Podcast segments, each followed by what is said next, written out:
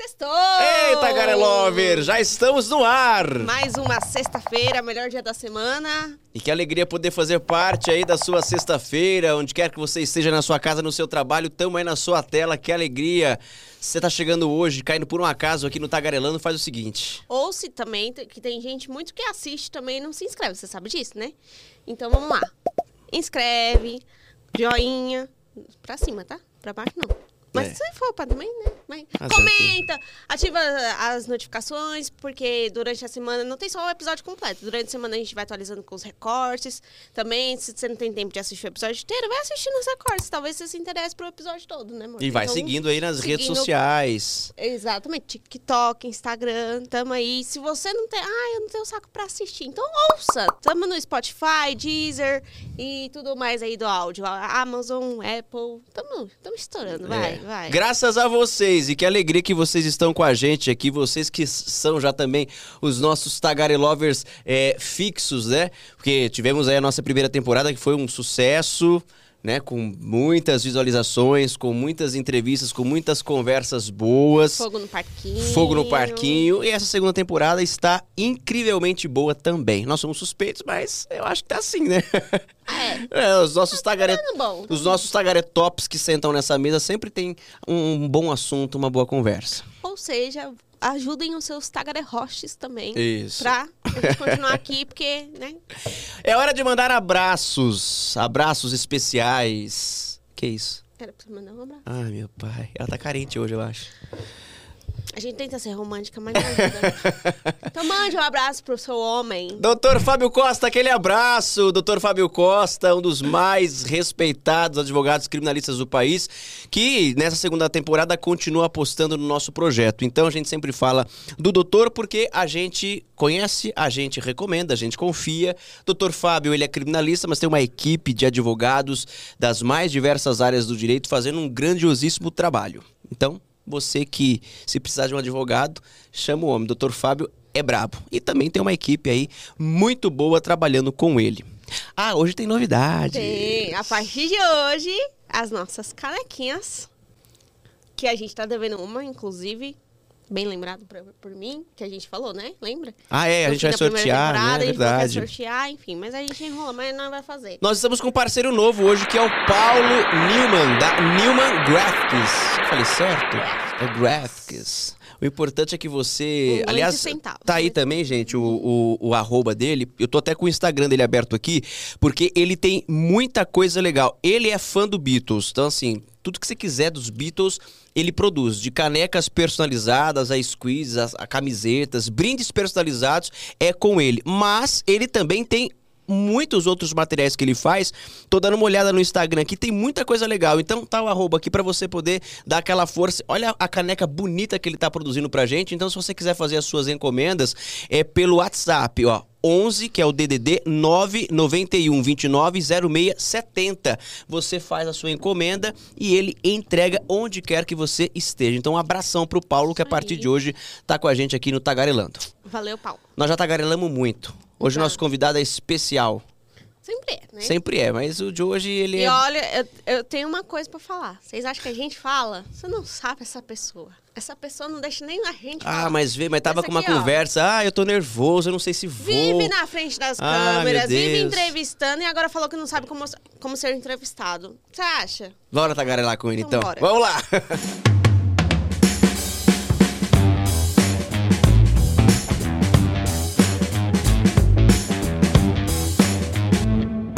Bom, nosso convidado, ele é jornalista, repórter de televisão, bom baiano, boa praça, boa gente e nada tímido. Falou que era tímido, que tava com vergonha. vergonha. Tava perguntando até com que roupa ele ia vir. Falei, ah, pelo amor de Deus, vem do seu jeito. Ele é um cara muito gente boa, que a gente gosta demais. Repórter da Record, do Balanço Geral. E nós decidimos trazê-lo, primeiro pela história maravilhosa que ele tem. E segundo, e não menos importante, porque a gente tá num mês importante Semana da Consciência Negra. Semana da Consciência Negra. E ele representa muito bem essa luta, representa muito bem essas pessoas, esse movimento, esse povo. Do Nordeste pra São Paulo. É, e a gente vai falar muito a respeito disso. O que não falta é história. O nome dele é Henrique Oliveira. fiquei até sem jeito Você viu que agora. nós já falamos um monte que é pra quebrar o gelo. Não vem com essa É. história de timidez, hein, Mas eu sou Henrique? tímido. Uma coisa, uma coisa é entrevistar, outra coisa Hum, é estar tá do outro lado. Porque quando a gente chega pra fazer uma entrevista, o pessoal faz o quê? Você vai me perguntar o quê? Como é que eu verdade. reajo? A gente que tá acostumado leva de letra, mas quando a gente vira a chave, muda de posição. Mas aí- isso é verdade que o Henrique falou. É, mesmo que a gente goste muito de falar e de conversar, é, realmente muda quando você tá desse lado aí. Isso é verdade. Mas. É um bate-papo. mas é, rapidinho quebra o gelo. Mas você já participou de outros podcasts? Não, é o primeiro. Então, gente, aplauso, Eric! A estreia dele. Tá eu acho que é por isso que ele tava com aquela história de que, ah, eu tô tímido, o que que eu, per... o que que eu visto? Ele perguntou o que que ele ia vestir. Eu Falei, trouxe ah, duas camisas e os meus consultores, Lucas e Paloma, disseram essa ou essa. Aí eles. essa tá legal. essa daqui ganhou. Essa tá muito boa. Tá bem verão. Bem nesse verão, né? Com esse calor de calor. 50 graus que tá fazendo. Aí com o calor você tá acostumado, né? Salvador não é um lugar frio. Mas não se compara. Eu, eu olhei a temperatura para Salvador. Hoje, quando a gente tá aqui gravando, Salvador tá com 29 graus.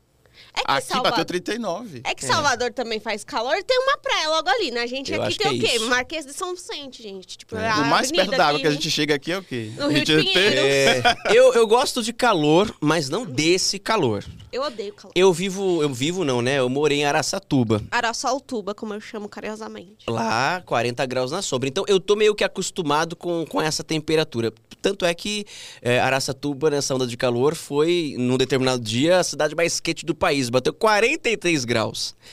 Na Bahia tem cidades com essa temperatura, só que já são cidades mais distantes da capital. Porque na Bahia é um estado muito grande. Você roda 10 horas de carro saindo de Salvador, você não sai da Bahia ainda. Então você chega ali em Barreira, Luiz Eduardo Magalhães, que já é perto do Tocantins e do Goiás, aí você pega temperaturas de 30, 40 graus na sombra. Você é de Mas em Salvador Salvador, mesmo? sul da capital. A- é, Salvador tem 63 quilômetros de praia. Então a temperatura não passa dos 32 graus. Quando chega a 32, já é insuportável Uhum. pra gente. Mas também 26, 25, a gente está tirando já a jaqueta. Mas você e é o cachecol do você, armário. você gosta mais da temperatura um pouco mais amena, né? Mais amena. É, eu, eu achava, eu acho engraçado porque, sei lá, de manhã, né, a gente se encontra lá na TV, de manhã tá 15 graus, eu, eu tô pelo menos com uma malinha aqui assim, né, uma coisa mais aqui. O Henrique chega de camiseta lá e suando, eu falei, "Cê- cara, não parece que você é da região nordeste do país, né, que, que as temperaturas costumam ser mais elevadas, o bicho chegou chegando aqui. É, para mim era muito mais agradável, né? Porque em Salvador eu dormia com ar-condicionado no 16. Eu ligava uma hora antes de ir pro quarto. Pra você ter ideia, eu não gosto realmente de sentir calor. Então, eu, normalmente eu deitava ali 10 da noite, 9 horas eu ligava o ar no 16, fechava a porta do quarto. Pra na hora que entrar, já tá ali aquela mini Já- Sibéria, né? No Nossa. quarto. Eu gosto de dormir assim. Amo, gente, amo. gosto eu falei frio. pros meus amigos essa semana, vocês vão me ouvir reclamar do calor todo dia. Todo dia. Eu reclamo muito do calor. Eu costumo Sorry, reclamar do frio. Mas eu assim, frio. Mas sabe o que é o problema?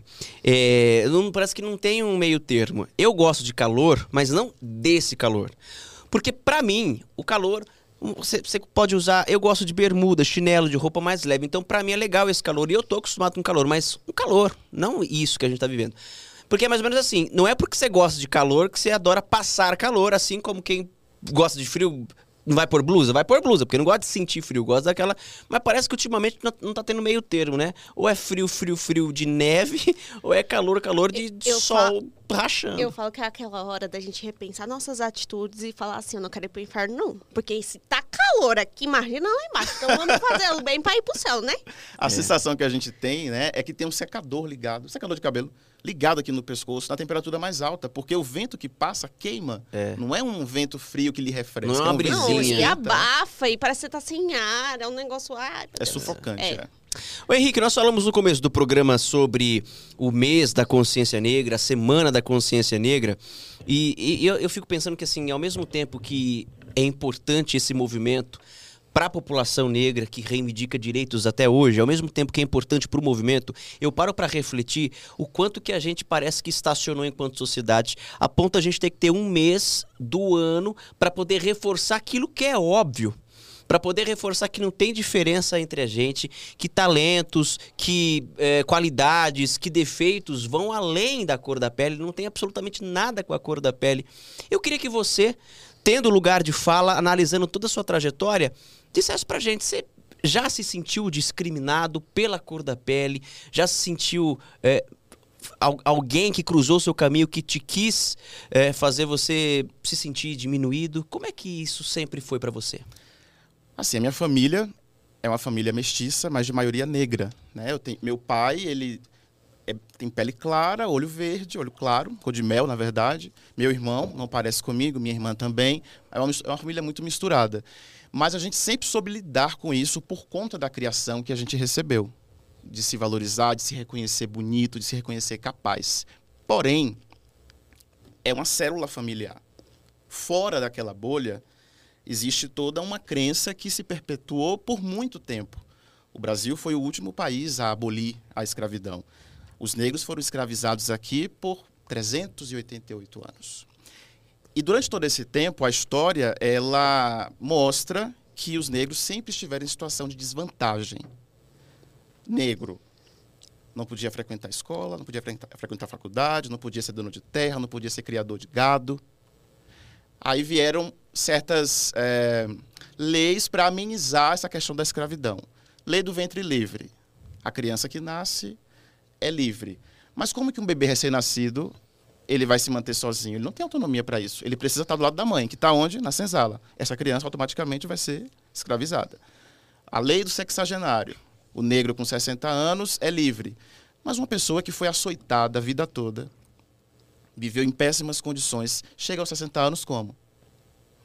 Quase morto naquela época. Essa pessoa cabe a ela continuar onde? Na senzala. Ou seja, não resolvia a situação. Quando finalmente veio a abolição, que não foi assim, ó, a salvadora da pátria, não se pensou em políticas para reparar tudo o que aconteceu. Simplesmente soltou, vai embora. Essas pessoas vão viver de quê? Não posso criar um gado, não posso ser dono de uma terra, não posso estudar. Eu vou viver de quê?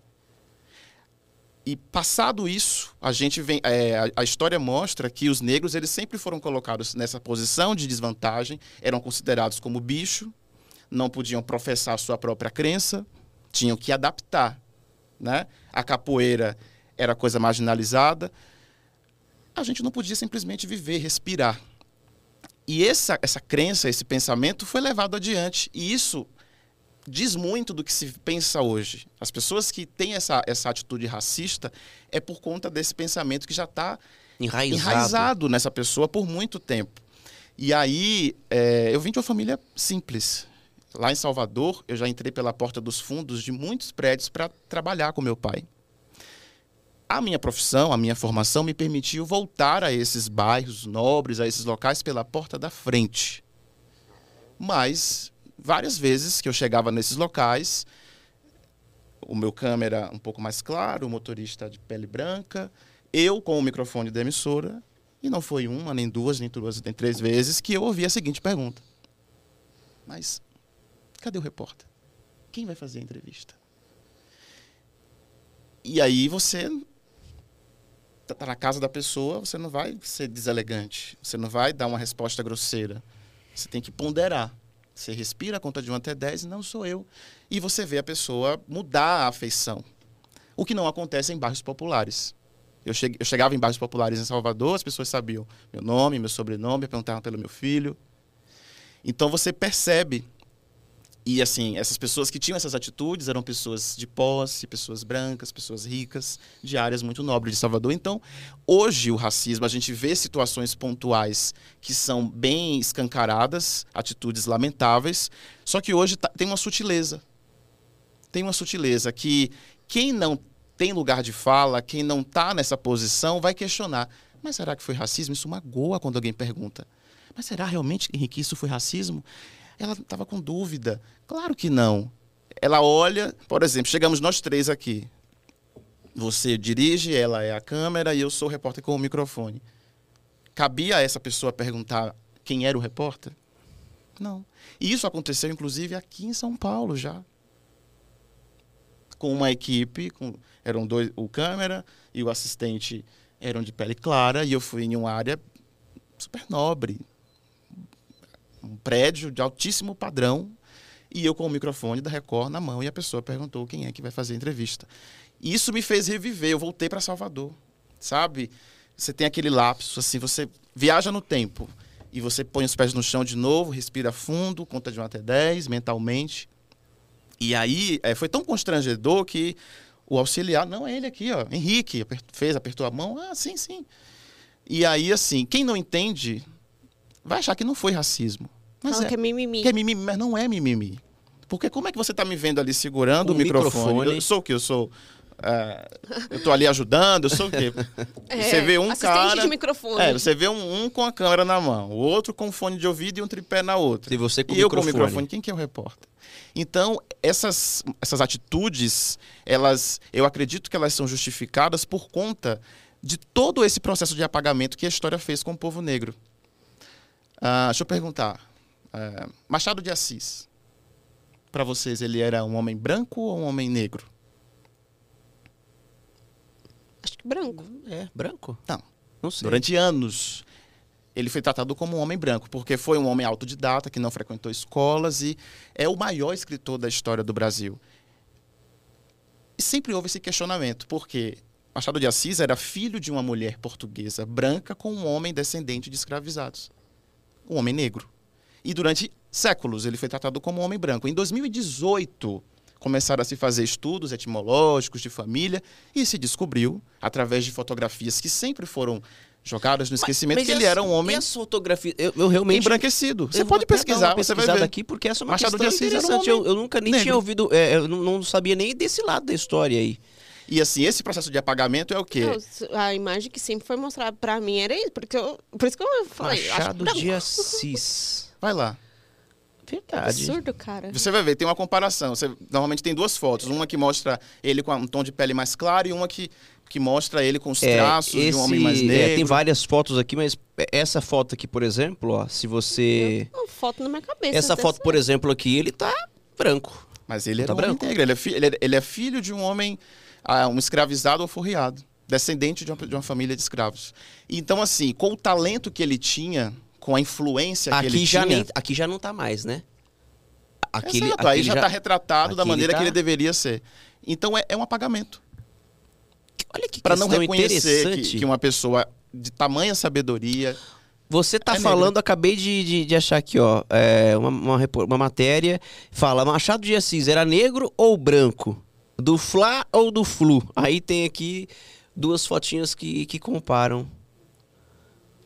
Caramba, agora eu fui surpreendido. Então, assim, quando eles não querem maltratar, quando eles não querem ser racistas de maneira diretamente, eles apagam esse importante detalhe da vida da pessoa para reconhecer o talento que ela tem, mas deixa de lado que ele é negro para tipo não dar holofote de que no meio do povo negro existem pessoas talentosas, inteligentes, capazes de transformar o mundo, como foi Machado de Assis por meio da literatura. E né? muitos. é, o, Barack Obama foi presidente dos Estados Unidos. Um dos melhores. E é o que eu costumo dizer, é, é, quando a gente pensa, por exemplo, nesse movimento que se faz no mês de novembro, é exatamente esse o ponto que eu sempre coloco. Eu falo, gente, por que, que, por que, que a gente precisa? Ah, eu, eu entendo por que a gente precisa, por causa é, de- de- disso. Para valorizar, para fazer você que- se reconhecer. mas né? ao mesmo tempo, a gente precisa de um mês para poder ficar reforçando aquilo que é óbvio, aquilo que devia ser básico.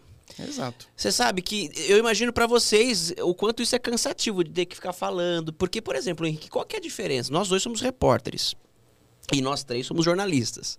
Qual é a diferença entre nós? Nenhuma. Nenhuma. Tirando o tempo de experiência e idade. Onde nasceu? Onde É, nasceu, mas o que, assim, que diferencia o meu pro- trabalho do seu? Profissionalmente falando, qual que é a diferença? Absolutamente nenhuma. Então, assim, cada um tem o seu talento, cada um tem suas limitações, e isso não tem nada a ver com a cor da pele.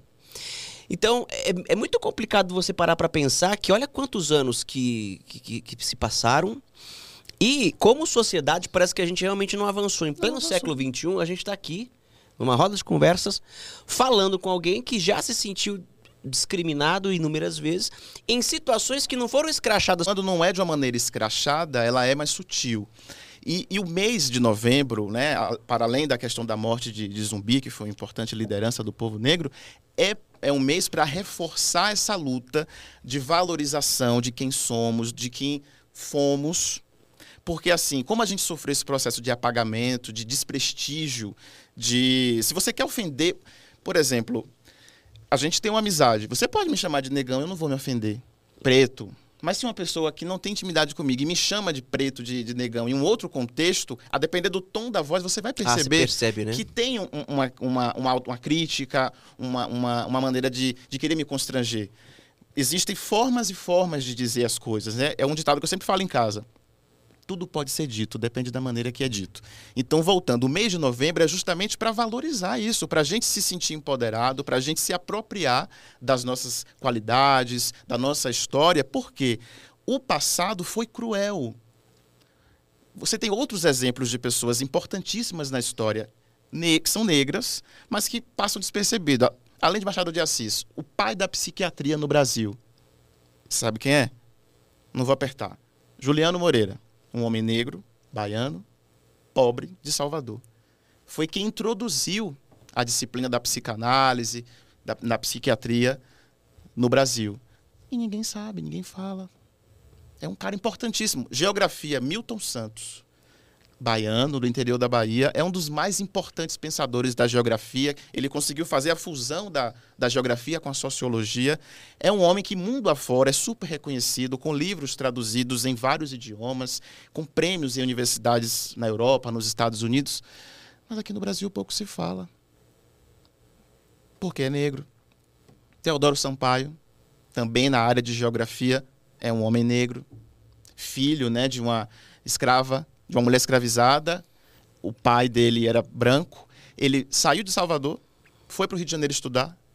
E quando ele conseguiu chegar à posição que ele precisava, né, de formação, de se tornar geógrafo, ele voltou para a Bahia para comprar a liberdade da mãe e dos irmãos.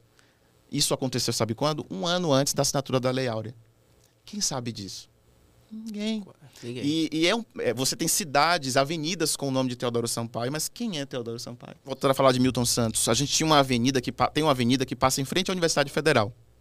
A avenida era a Avenida Demar de Barros. E foi uma luta para conseguir trocar para Milton Santos. E na época a gente brincou, né? Tira o rouba mais faz, Ademar de Barros, e põe Milton Santos, que é um dos revolucionários da geografia, tratou sobre a questão da urbanização de comunidades, de favelas Brasil afora. Isso é de uma importância muito grande. Então, o mês de novembro é justamente para valorizar isso, para fazer com que a gente tenha orgulho de ser quem é, que a gente não se ofenda Sim. né? Quando falem do nosso cabelo, quando falem do nosso tom de pele, quando falem do nosso nariz de batata. É um mês para reafirmar isso. É- É uma tentativa de. É um esforço para que a gente se orgulhe disso. Eu tenho um filho negro. Certa feita eu vim aqui no, eu fui aqui no shopping em Perdizes, eu e ele olhando umas camisas de time e a gente foi perseguido pelo segurança da loja. Colou na gente. Colou. A gente ia para um lado, ele ia. A gente foi para o outro. Chegou um momento que aquilo estava insustentável. Eu procurei a gerência. E para minha felicidade, a gerente da loja, baiana do interior da Bahia, com o cabelo black power desse tamanho, tomou para si a história e resolveu. Eu voltei na loja outro tempo depois e ela falou: olha, ele foi transferido, foi, foi advertido e tal. Então, assim, se a gente não se ajuda, se a gente não se apoia, Se não Nada tem a gente alguém não consegue pra transformar. falar, pra denunciar É. também. Então, porque por isso tem que esse tá mês é importante. acostumado, Fica acostumado com uma É. situação dessa. E não dá pra acostumar, gente. não dá para acostumar. Porque né? todo mundo fala assim, ah, é o racismo velado. Tá bom, mas assim, já deu pra parar de passar pano, porque assim, já deu pra aprender o que que é racismo e o que que não é. É, E, e assim, ó, e quando a gente vai parar para analisar, a gente percebe que até no nosso trabalho, infelizmente, a gente tem atitudes que não condizem. Por exemplo, ah, como é o nome da menina que foi jogada pela janela aqui em São Paulo, que morreu? O caso Isabela que... Nardoni? Pois é, e o nome do menino que, que caiu da janela lá em Recife, porque a patroa deixou ele subir o elevador sozinho? O Joaquim? Joaquim? Não. Miguel. O caso da menina que caiu da janela foi conhecido como o quê? Caso Nardoni. Isabela Nardoni. Era uma menina o quê? Branca. branca. O menino de Recife. Não era o caso Miguel, era o caso do menino que caiu da janela em Recife. Isso é verdade. Ou seja, até quando as, as manchetes. É uma coisa inconsciente que já está no imaginário e a gente precisa lutar para mudar isso. Porque, assim, quando a- a- o drama, a história é de uma pessoa de pele clara, ele é muito mais dramatizado, ele é muito mais novelizado, ele é muito mais romantizado. Mas a dor de uma pessoa negra, ela não é, ela não é tratada da mesma forma. Por exemplo, a- o menininho, esqueci do Navan. Aqui é recentemente em chama? São Paulo, né? Como é que ele Eu chama? não ouvi falar o nome dele. Apolo. Não era o caso do, não era o caso Apolo, era o caso do menino esqueci, que morreu esquecido na van. Quando é uma pessoa de pele clara, a gente vê que o nome dela, se ela tiver um sobrenome potente, um nome, um sobrenome É o importante, destaque. é o destaque. Henri Borel. É o menino branco. Mas quando é uma pessoa negra, é, é- não, tem, não tem nome. É um, é um caso sem identidade. É o caso da fulana que aconteceu assim, assim, assado. Mas quando é uma pessoa de posse, uma pessoa de sobrenome, aí é o caso Nardoni, é o caso Henri Borel, é o caso... Enfim. Então, é, no nosso trabalho, não é que alguém chega lá e diz, é assim. É que simplesmente em acontece. Simplesmente acontece, porque isso está acontece. enraizado no inconsciente coletivo. Então, esse mês é justamente para a gente mudar isso, mudar as pautas, mudar a maneira como a gente é tratado, como a gente é abordado na, na- nos meios de comunicação, porque assim, é, o povo negro, por muito tempo, sempre foi sempre marginalizado, tratado sempre em segundo plano. Mas a gente tem que valorizar o que a gente tem de melhor. Mas isso não assusta, porque ao mesmo tempo que a gente acha que a gente tá avançando, nossa, beleza, já conseguimos tanta coisa. Quando a gente para pra pensar que, desculpa, mas eu nunca tinha parado pra pensar nisso que você tá falando, eu falo assim, caralho. Não, mas avança- não avançou, avançou pouquíssimo. O, o que eu, o que eu, é exatamente isso que eu quis dizer quando eu falei da, de, de- de ter que, da gente ter que usar um mês do ano e tem um contexto histórico, mas assim, da gente ter que pegar o mês e reforçar aquilo que é Óbvio. Então, Tinha que assim, ser o ano todo. Exato. E, e- e a gente não pode dar o destaque só é, nesse mês. E, e- eu acho que, na verdade, mais do que dar destaque falando aqui no microfone, é, na verdade, a, a prática. É, é- é no dia a dia. Não é a gente. Então, agora, mês de novembro, vamos respeitar as pessoas é, negras. Respeita um mês só. Aí, primeiro de dezembro, volta ao que era antes. Então é isso. Porque a gente vive numa sociedade onde precisamos de, de datas específicas para ficar martelando, martelando, martelando. E foi o que eu disse. Eu acho que isso é cansativo para vocês. Nesse sentido, Henrique, de ter que ficar falando que você Explicando esteve no shopping com o seu filho e iria pagar caro, porque você estava numa região nobre de São. Paulo. E camisa ia de time é pagar caro. uma fortuna naquela camisa. Então, é, assim, a gente é, vai você trocando imagina- esse tipo de ideia e você fala, a gente estacionou e, e- e demos quantos passos pra frente? Ele que é um profissional de TV ainda. Imagina quem é, é a auxiliar de limpeza, é quem é a vendedora, que não tem status nenhum, porque o, o Henrique ainda pode ser conhecido, ser reconhecido. Exato. Às vezes ele poderia falar, não, esse cara é da TV, meu, não, não sei o quê. Mesmo assim, ele sofreu. Imagina quem não é, que não tem esse status. É, eu, eu, eu tenho muita dificuldade e, e, e muito provavelmente em algum momento da minha vida devo ter usado alguma expressão racista, porque é o que você falou, isso está no nosso. Isso está Enraizado. incutido, enraizado. Mas a gente tem que tentar se policiar nesse sentido, porque às vezes você fala sem querer ter sido, e é isso que você falou. Foi, saiu, porque é, a- a- é igual o lance da- da- da- da- do critério jornalístico que você falou aí. Nunca ninguém falou assim, olha, é, porque é da cor branca, nós for vamos falar. caso, não, é. não É, existe não regra. existe, é- Simplesmente é um aconteceu. consenso.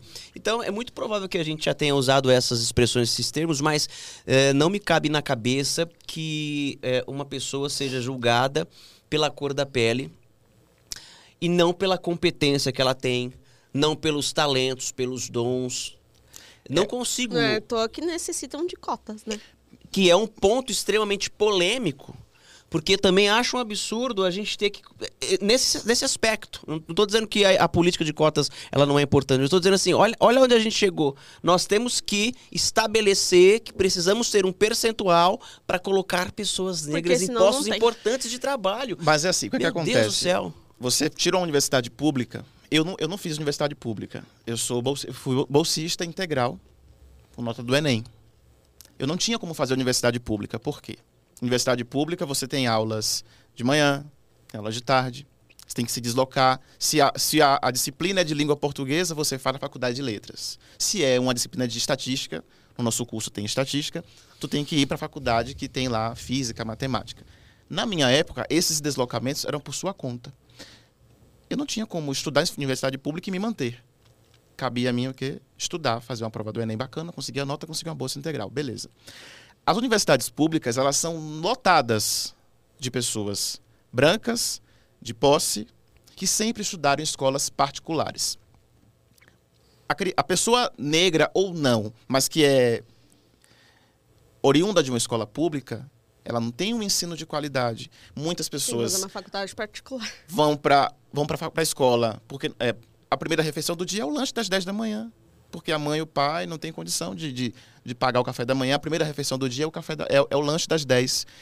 Como que essa pessoa vai concorrer em pé de igualdade com quem sempre teve tudo, acordava de manhã com a mesa recheada, com o café que alguém, uma empregada montou ali, tomava um café ligeiro, o pai levava para a faculdade, para a escola. Não tem como concorrer com pé de igualdade. Primeiro que a escola já não dava estrutura. É greve, é dificuldade, às vezes é o ensino, ens- enfim.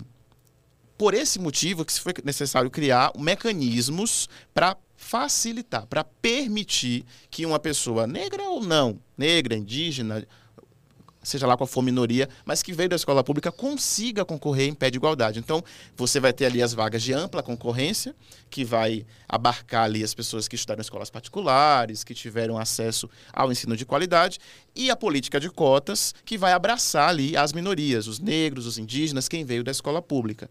Então, é, para quem não tem lugar de fala, óbvio, vai parecer absurdo, ah, tem que reservar vagas. Mas se não for feito isso, a universidade pública, que é um direito de, perdão, de todos, ela vai continuar restrita a quem sempre pôde estudar nas escolas mais caras, a quem sempre pôde é, ter acesso ao cursinho pré-vestibular, ao cursinho de medicina que papai e mamãe pagou, o que não é a realidade da maioria. Salvador, por exemplo, é uma cidade extremamente pobre. É uma cidade pobre. É uma cidade que tem um custo de vida alto, mas é uma cidade pobre. A passagem de ônibus em Salvador foi para 5,20. O povo está reclamando aqui em São Paulo que é 4,40. Imagina para uma pessoa que é pobre. Salvador tem um caso emblemático. Eh, tinha um, um trem lá que ia para o subúrbio, era beira-mar para o subúrbio. A passagem, 50 centavos. Tem uma região chamada Porto das Sardinhas, que você compra o quilo da sardinha a 50 centavos. 50 centavos. É uma região que ninguém quer ir, completamente insalubre, mal cheirosa, mas que tem peixe e tal, tal. E as pessoas, esses marisqueiros, esses pescadores, iam lá comprar esse quilo de sardinha a 50 centavos, pegavam esse trem de 50 centavos, chegavam à região central da cidade e revendia isso para ter o pão de cada dia. Esse trem parou de funcionar. E essas pessoas foram obrigadas a pegar um transporte que na época estava R$ 4,90. A desigualdade gritou aí. O Porto das Sardinhas hoje não é mais o mesmo, porque as pessoas não têm condições de chegar. Então, e são essas marisqueiras, essas pessoas que estão ali, o pescador, batalhando para ter o mínimo necessário para sustentar o filho, para poder conseguir pagar a escolinha de bairro, a creche. Na escola do meu filho em Salvador, eu via pessoas que faziam de tudo para ter o filho na escola particular, porque sabe que com a educação essa pessoa consegue chegar onde pretende chegar. Porque é um patrimônio que é dela. Ninguém vai tomar. É educação. Então, assim, por esse motivo que a política de cotas ela é importante. Meu filho tem 1,80m. O Lucas já viu. Tem o privilégio, vive hoje uma vida que eu não vivi. Meu filho sempre estudou em escola particular. Tem celular desde cedo. Meu primeiro celular eu comprei com 19 anos, um celular de segunda mão, que eu ainda dividi não sei quantas vezes. Um Nokiazinho, daquele da luzinha verde do jogo da cobrinha. Meu primeiro celular. E por que eu comprei esse celular? Porque eu já estava na faculdade, eu tinha que me comunicar, voltava tarde, estudava à noite para trabalhar de manhã e escolhia. Eu uso dois ônibus para ir para a faculdade ou eu caminho dois quilômetros para ter o dinheiro do lanche, pegar um ônibus só e ter o dinheiro do lanche à noite. Como que eu vou concorrer em pé de igualdade com quem sempre teve o privilégio, sempre teve o acesso à educação de qualidade, escola Não, são particular? realidades. Então, Particular, por claro. esse motivo que a Totalmente. política de cotas ela é importante. São Para realidades tentar facilitar. É. entendeu? É isso. Mas o que, é, o que me entristece muito é isso. É, A gente vive num país é, puramente desigual e talvez eu tenha agora uma visão pessimista. Não me parece que isso vá avançar tão logo, porque é, as discussões são sempre muito rasas sobre esses aspectos. Assim, você você não vê na prática ah, muita coisa que, que, que modifique isso. Porque a política de cotas é importante nesse sentido, ela vai fazendo uma reparação, vai permitindo colocar algumas pessoas eh, em pé de igualdade com outras, brancas, por exemplo. Mas e a base do problema, Henrique? Ninguém toca na Ninguém base toca do na problema. base, exato. Aí fica naquela questão da, da meritocracia, vai né? ser para tem que sempre desse jeito? lá. Então, você vai ser para sempre desse jeito? É, mais 500 anos, pro Brasil, de repente, tentar mudar a mentalidade? E olha lá. Porque, E sei lá, assim- quando eu tiver meu filho, eu vou tentar dar uma educação pra ele, é, essa educação, esse papo que a gente tá conversando, inclusive de forma respeitosa, porque não se fala nem respeitosamente mais ultimamente. Então, você não tem espaço pra um debate, pra uma discussão, pra uma conversa. Você já vai logo pro pau, você já vai logo pra briga, pra discussão. E aí é que o negócio fica raso mesmo. Então, Henrique, eu fico pensando quantos anos mais pra gente ter é, a possibilidade de que não haja tanta desigualdade dessa forma. Eu acredito que assim, que essa juventude de hoje que vai procriar, é essa juventude de agora, eu, você, Paloma, a galera jovem que está acompanhando a gente, que vai conseguir mudar isso. Porque eu sempre pensei da seguinte forma: a criança em si, ela não é preconceituosa, ela não é racista, ela não é misógina. Ela é não o que ela aprende em casa. é o que ela aprende em casa. Então, é, é, é o que eu ensino a meu filho. Com uma analogia simples. Cheguei para Kaique um dia, ele odeia pera. Perguntei, você é triste por não gostar de pera? Não. Você me acha triste porque eu gosto de maçã? Não. O que, é que cabe a mim quando vou fazer o supermercado? Aí ele compra pera para é, é, pera para o senhor, maçã para mim. Ou seja, eu respeito. Eu vou brigar com você, eu vou lhe obrigar a gostar de uma coisa que você não gosta. Você não decidiu isso, simplesmente você gosta. Você não decidiu, acordou, instalou, não gosto disso. Não. Você simplesmente não gosta. Então cabe a mim, a você, respeitar. Eu vou comprar para mim o que eu gosto, vou me satisfazer, compro o seu que você gosta, todo mundo é feliz. Isso é tolerância. Então, assim, a gente ensina isso com analogias simples dentro de casa. Então, a gente, eu, você, Paloma, você, jovem de casa, que pode conseguir mudar isso. Quanto tempo vai ser necessário? É difícil de prever. Mas é com a contribuição de cada um de nós que isso vai ser possível. É ensinar a tolerância, a ensinar as diferenças, a respeitar.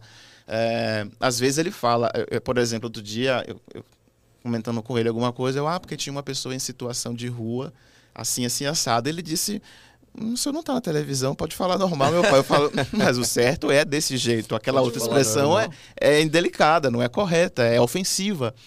Aí ele, mas o senhor fala parecendo que está no jornal, mas, mas é a nomenclatura correta. A gente não vai ofender o outro, não vai menosprezar ele por uma situação, por uma condição que ele está. A gente não sabe o que é que justifica para ele estar ali, o que é que aconteceu com ele para que ele está naquela situação. Então, o jeito certo é esse. Volta e meia ele me corrige, ele fala, mas você não está no jornal, pode falar da maneira popular.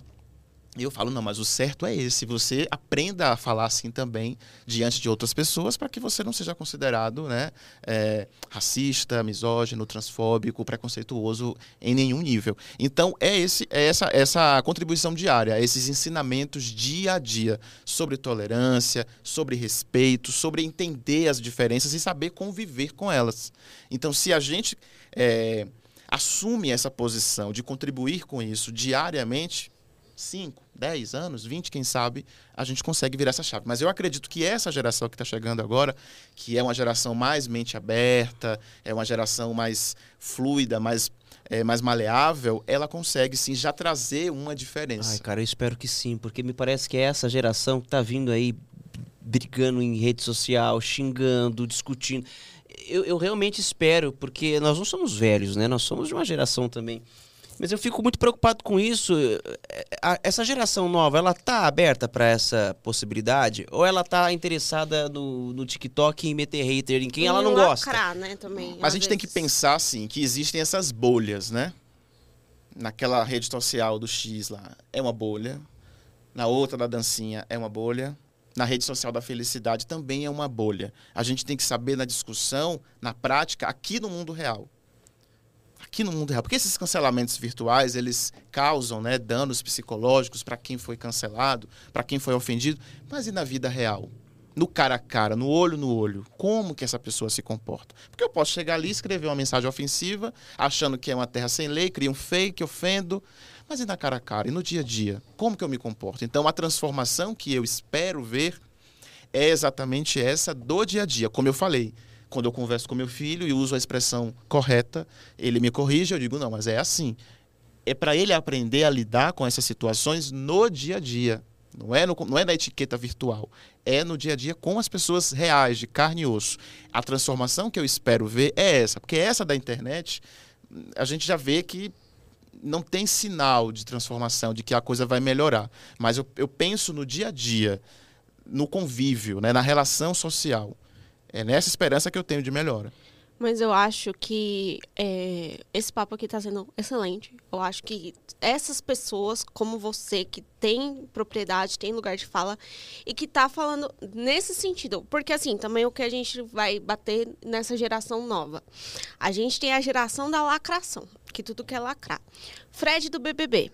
Não sei se você lembra desse caso. Ele é um negro, médico. É... E aí ele fez, ele saiu primeiro, depois ele teve uma repescagem, voltou e começou a falar lá na casa do Big Brother que ele só queria preto lá. Que era pra tirar os brancos tudo, que era.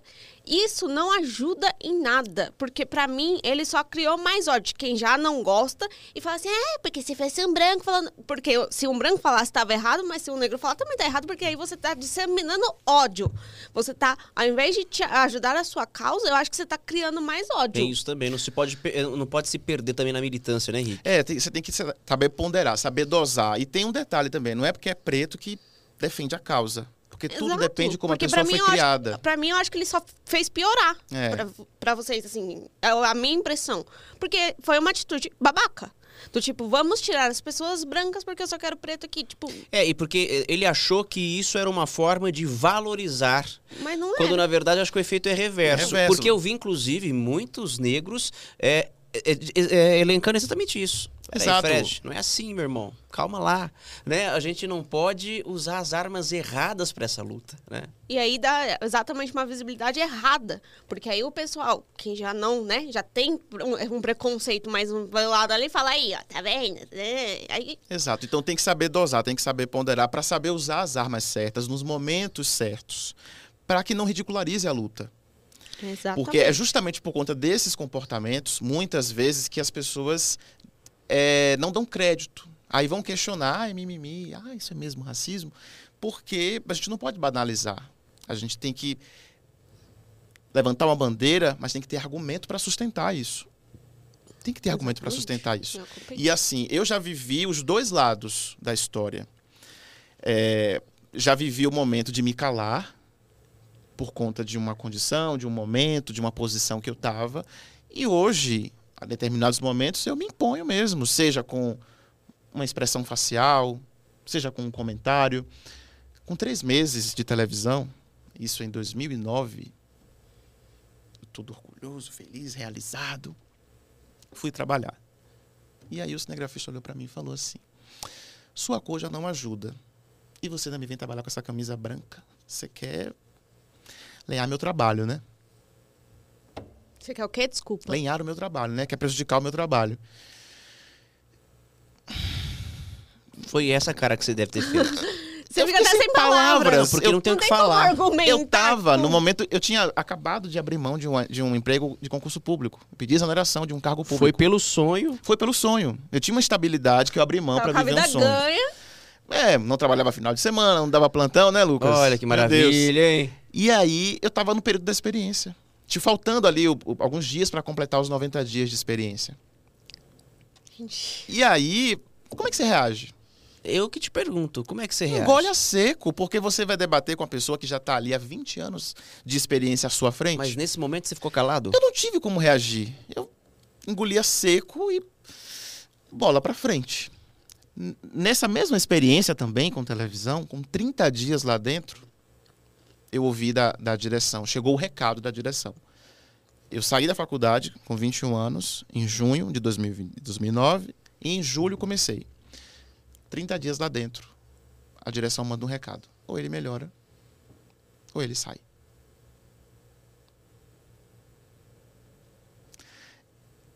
Eu poderia me acovardar, chorar, me desesperar, chorar, dizer, desistir, jogar a toalha. Eu não. Eu vou mostrar para ela que eu sou capaz. Porque se fosse uma pessoa branca, muito provavelmente, uma pessoa branca da panelinha dela, ela não teria essa atitude. Ela pegaria pela mão e iria orientar. Ajudaria. Mas como eu era um desconhecido, um novato, que entrei ali por mérito, não foi que ninguém me indicou, que alguém. Não.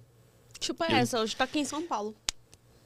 Eu dobrei, eu dobrei minha carga horária. Passei a trabalhar 12 horas por dia. Eu saía com a equipe mais experiente e via como que a história era feita. Ah, é assim que aborda, é assim que pergunta, é assim que escreve. E aí, no deslocamento, voltando para a emissora, eu vim escrevendo meu texto. E aí mostrava para essa repórter mais experiente. E ela ia, não é assim, é assado, tá, tá, tá. Quando chegou na sexta-feira, eu lembro como hoje, essa pessoa olhou para mim e disse assim: Eu só não peço para você gravar seu off e esse ir pro ar, porque você não gravou a passagem. Tá perfeito. E foi essa uma semana que me manteve nessa empresa por cinco anos, que me permitiu estar na Record por oito anos em Salvador e agora eu estou aqui. Então, assim, tudo é maneira que você encara. Se naquele momento, daquele comentário, ou melhor, eu saio, eu me revolto, eu me rebelo, eu vou lá atrás falar desaforo. Ou te desmotiva também. Ou me desmotivar, talvez eu não estivesse aqui. Eu mostrei para ela, eu militei de uma maneira silenciosa e mostrei para ela que eu não estava ali porque alguém. foi trabalho, talento. Minha resposta foi trabalho, talento. Porque assim, é, antes de fazer jornalismo, eu fiz comércio exterior, porque eu vivia no dilema. Minha paixão é televisão, mas eu preciso pagar as contas.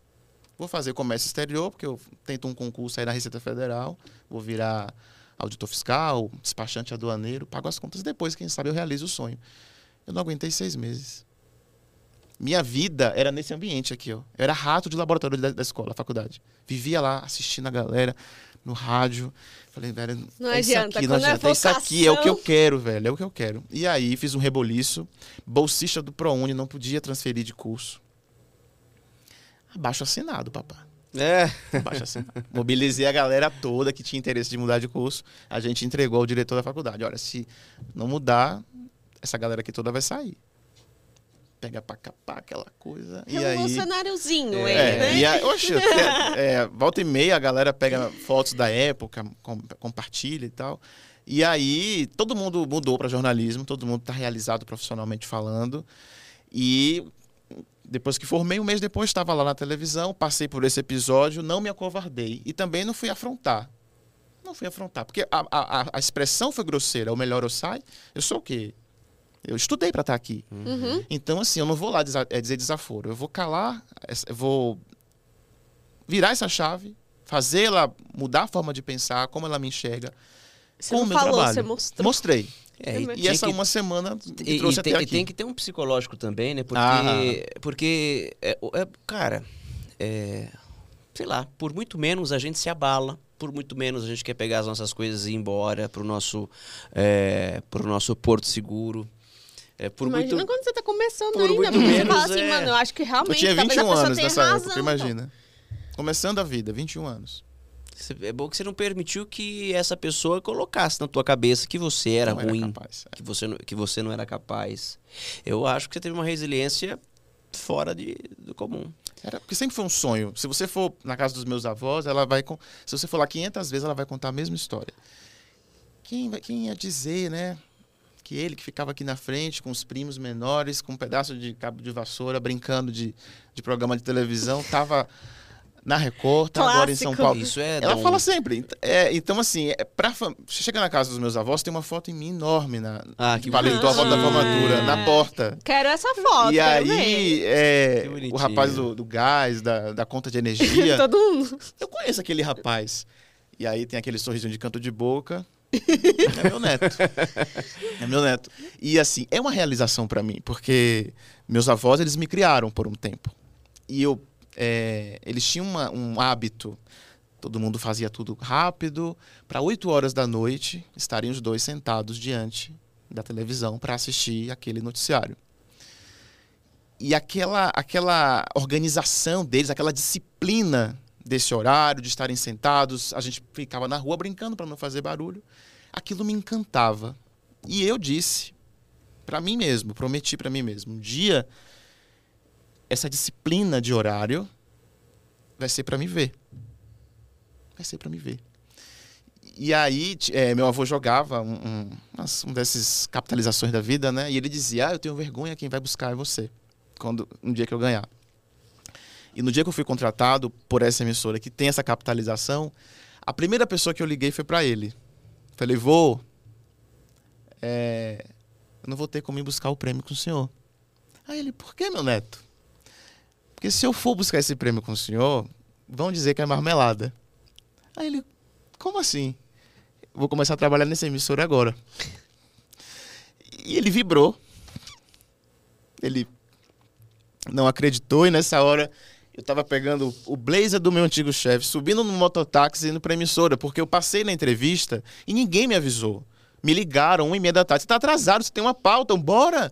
E eu tava esperando o resultado da seleção.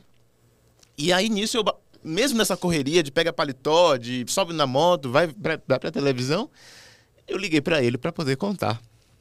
Então, é, meu avô se foi agora. Então é estar aqui hoje.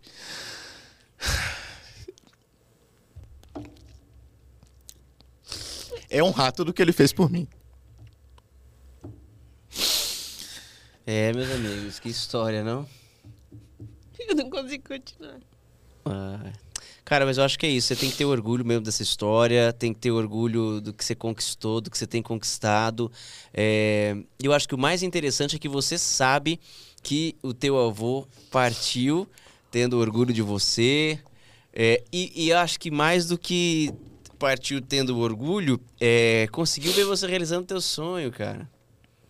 É. E, e teve o lance da disciplina lá de, de te assistir, de ligar a Ah. televisão, de, de ver. Ele tá em- é, lá em Salvador, né? A programação aqui de São Paulo ele não tem como ver.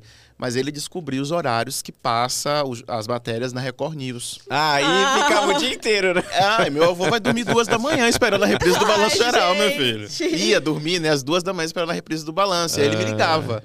Ah, eu vi a matéria assim assado. Que história e tal. Comentava. E no começo, essa disciplina, esse fascínio de assistir, eles pouco se importavam com o que eu tava falando. É, a notícia era atenção. secundária. Ai, a camisa tava amassada, a gravata Que tava nada. torta. Mas meu avô, assim, é, é um, era um cara de uma inteligência surreal. Número de telefone, você só precisava dizer uma vez pra ele. Uma vez. Matemática, era uma calculadora na cabeça. E ele gostava de TV também, né? Você via de tudo um pouco. Você, é. você vinha me contando que, que, que na sua casa só não tinha televisão no banheiro. Tinha- exato. e ele, antes de partir, ainda tava preocupado porque queria comprar outra TV pra avó. Exato, é ele. Ai, a televisão Que queimou, eu quero comprar uma televisão pra sua avó. Isso ele internado, a gente dá videochamada, né? Todos os dias a gente se falava. Ele, eu quero comprar, eu quero comprar. Quando ele saiu da internação, primeira coisa que ele fez, comprou uma Comprou televisão TV. nova, comprou uma estante nova. E aí eu fui lá, a gente conversou, aí configura aqui os canais. Aí eu fui lá, configurei os canais, botei todos os canais. Record News favorito. Não, e o mais engraçado é que nesse dia que eu fui lá, depois da internação, quando configuramos os canais, aí botei no 31, quem é que tava passando? Você. Você. Aí minha avó, incrível, olha, ele tá aqui, ele tá aqui do seu lado. Então, assim, era de, um, era de uma, Ah, de uma felicidade. É, e é o que eu quero lembrar Essa dele, é uma história sabe? muito linda. É, é o que eu quero E lembrar é a história dele. que você tem que contar é, repetidas vezes pro Kaique. É uma história que, que o próprio Kaique tem que se orgulhar. E é um exemplo que o Kaique precisa seguir. Exatamente. Só não vai fazer televisão, eu disse a ele. Tudo que você quiser, Menos televisão. Ele, mas como assim, Mas eu tenho pai? certeza que isso é conversa fiada, porque eu, eu falo também, falo, meu, olha, olha o que a gente passa, porque o glamour da TV tá só eh, pra quem acha que é glamour, né? Mas eu acho, acho não, tenho certeza. O dia que eu tiver meu pequeno, meu pequeno for grande e ele falar assim, papai, eu quero fazer jornalismo, por mais perrengue que a gente passa, cara, eu não vou ter como dizer que não, porque é uma coisa que eu gosto de fazer. E, e além de ser uma coisa que eu gosto de fazer, é, deve ser muito lindo você servir de inspiração para um filho seu. Então a gente brinca falando, ah, pode ser tudo menos jornalista, mas cara, não é. Porque eu acho que é isso. Eu quero ser como meu pai. É, eu falo pra É. ele, vai estudar, vai fazer lá engenharia. Que que ele quer fazer? a gente fala, falou? não, e o engraçado é que você fala para ele vai estudar como se a gente não tivesse estudado, né? Quatro anos lascando. Ah, quiseram desmerecer nosso diploma, estamos aqui, firme Pois e forte. é, firme e forte. Isso aí, pra quem fala que não precisa de diploma, as empresas só contratam com diploma, tá, É, querido? primeira exigência, diploma e o registro profissional, né? Exatamente. Exatamente. A gente, se tivesse tinha trazido um lenço, né? Eu não sabia que, Ah. que ia descambar assim, Achei gente. que, nossa, a gente Né? ia rir. Ah. É porque eu fiquei à vontade, deu pra Ah, tá desabafar. vendo? eu, tava, Tá eu tava nervoso. mas no é isso. Gente, a melhor conversa é essa. o episódio Então. e, a gente não, não, não falou metade das coisas. Mas olha que, que, olha que, que gostoso isso. A melhor conversa, e aí esse é um presente que você tá dando pra gente. Falar que se sentiu à vontade. Porque é a melhor É o melhor papo possível. Não tem pauta, não tem papel, não tem nada aqui. Não é uma entrevista, é um papo, né? A gente fala Tem às vezes. ensaiado. A gente fala às vezes, ah, entrevista, mas não é entrevista, é só a força do hábito. Isso é um papo, uma conversa. É uma pena que o programa já esteja acabando. Mas antes da gente encerrar de vez o nosso programa, é, eu queria que você contasse alguma curiosidade aí nesses anos de jornalismo, algum perrengue que você tenha passado, né? Porque a gente sempre troca ideias a respeito de como cada um começou na profissão e o Henrique tem histórias absurdamente maravilhosas em Salvador, de perrengues assim, que eu queria que você compartilhasse alguma antes da Cara, gente encerrar. Maior, vai. É, Meu vai. primeiro link da vida, 7 de setembro. Aquelas fanfarras, né? Aquelas bandas que sinfônicas, né? Aquela filarmônica que chama, né? E aí tô eu lá, bom dia, pipipi, papapá, falando. E aí encerra no meu ouvido. E eu achando que eu tava fazendo o negócio certo, né? Encerrei. Quando eu fui ver o ao vivo, minha amiga, meu amigo, os meninos da filarmônica com aquelas roupas pesadas, com aqueles instrumentos, estavam desmaiando. Mil cairão ao teu lado, né? de fome, do sol. Gente, Calor Caramba. terrível. E eles desmaiando, sufocados com aquela roupa e fi, fi, fi, soprando aquele negócio e o menino desmaiando. E aí mandaram encerrar, eu sem entender, porque eu tava ali teso, né? Primeiro ao vivo da vida, não, né? nem olhou pro lado. Não olhei achou pro que lado. de tempo, tá? Achando que era tempo, não. Os meninos desmaiando do meu lado. E Tem vídeo disso? ah, né, você foi 2009, acho que nem tinha, Ah, não transmitia pela ver, E aquelas coisas de sempre, né? Aquelas surpresas do ao vivo, né? Fila de recadastramento de benefício social. Ô, minha senhora, a senhora tá aqui nessa fila, debaixo desse sol escaldante, a senhora tá grávida, sofrido pra senhora, né? Ela, não, meu filho, não é gravidez, não é gordura mesmo. Você deu uma dessa. Eu não tive de meter a cara, né? Porque na época não tinha o traquejo que a gente tem hoje, né? Pra fazer o jogo de cintura, pra brincar. Não, mas isso Mas- é constrangedor em qualquer época, em qualquer Mas, acho. mas com o traquejo de hoje a gente brinca, a gente dá uma jogada e aí contorna a É, história. do- falaria assim, olha, mas ficaria linda grávida, É, viu? exato. Se tivesse grávida, seria linda. Uma grávida linda, né? Hoje a gente tem o traquejo. Hoje tem o traquejo. Ai. Naquela época você fica perdido, né? Mas são várias histórias. Se a gente for parar pra sentar, pra conversar, só mesmo numa mesinha de bar, com os petiscos É. mesmo, porque a conversa vai É até longa. horas a fio, viu? Acho que a gente tem que começar a pensar nos tagarelandos mais, mais longos aí, viu? Tara- Tagarelongo. É, a gente- Tagarelongos, é. É, boa ideia. tagarelongos. A gente Adoro tem fazer trazido isso. gente boa pra caramba de história. Bom, é Ah, isso. Mas falou que não ia falar. Não. Não, não Ah. vou segurar uma hora, vai ser. Eu conheço, gente, eu conheço. Isso aqui, isso chega na Record É já farsa. causando. É É- 7-1 já Eu começa, falei, já. Pois sim, tem hora que a gente tava conversando com ele, só ele fala. Só ele fala. Os nossos encontros lá no, no- no- no- guarda-roupa da Record, lá onde a gente pega as nossas roupas e tal, são memoráveis e às vezes impublicáveis. Impublicáveis. Valia um podcast. Valia um mas, podcast. Isso a Record não mostra. mas no privado, no privado. Eita. Vambora? Fazer o quê, É o né? jeito, né? É o jeito. Mas eu acho que hoje foi uma conversa muito enriquecedora de um assunto muito polêmico. Polêmico porque a gente vive nessa sociedade que não para pra sentar pra ouvir o lado do outro, ouvir a, a- a outra versão, porque não tem problema ter uma opinião diferente, mas eh, desde que você ouça respeite. o outro, respeite, a conversa ela é sempre muito saudável. Então, eu acho que valeu muito a pena essa, essa conversa de hoje. Eu adoro terminar com aquela mensagem do entrevistado. Então eu queria que você olhasse para sua câmera, que é essa aqui, e falasse uma mensagem exatamente assim para as racistas da vida, que não sei o quê, pedindo respeito e, e falando da importância desse mês para você. Uma mensagem breve para as pessoas que estão te acompanhando e estão se identificando com você, assim como você não desistiu naquele primeiro dia quando a, a pessoa falou e que tem gente que vai ouvir e vai passar por situações como você passou com seu filho na segurança do shopping e que se identificou com você.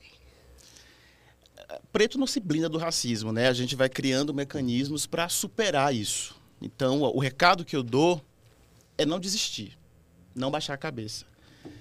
Se imponha, mas com argumento. Saiba usar as armas corretas para combater esse mal que infelizmente ainda nos assola. E, e estude, se qualifique, né? Absorva esse patrimônio aí que é seu para a vida toda e é por meio dessa educação, né, que você vai conseguir superar isso e vai conseguir alcançar os seus objetivos e estar na posição que você sempre desejou. Não abaixe a cabeça. Racistas não passarão. Sem mais. Bom demais ter você aqui, viu, meu irmão? Eu Bom que agradeço, viu? mesmo. Foi maravilhoso. Love, love you. Mais fácil que eu imaginava. Tá vendo? vendo? Já tá convidado pra próxima, viu? E a gente volta sexta-feira. Sexta-feira que vem, Então- você que tá aí, obrigado pelo carinho, pela audiência. Compartilha esse vídeo e a gente espera sexta que vem, seis da tarde. Até lá.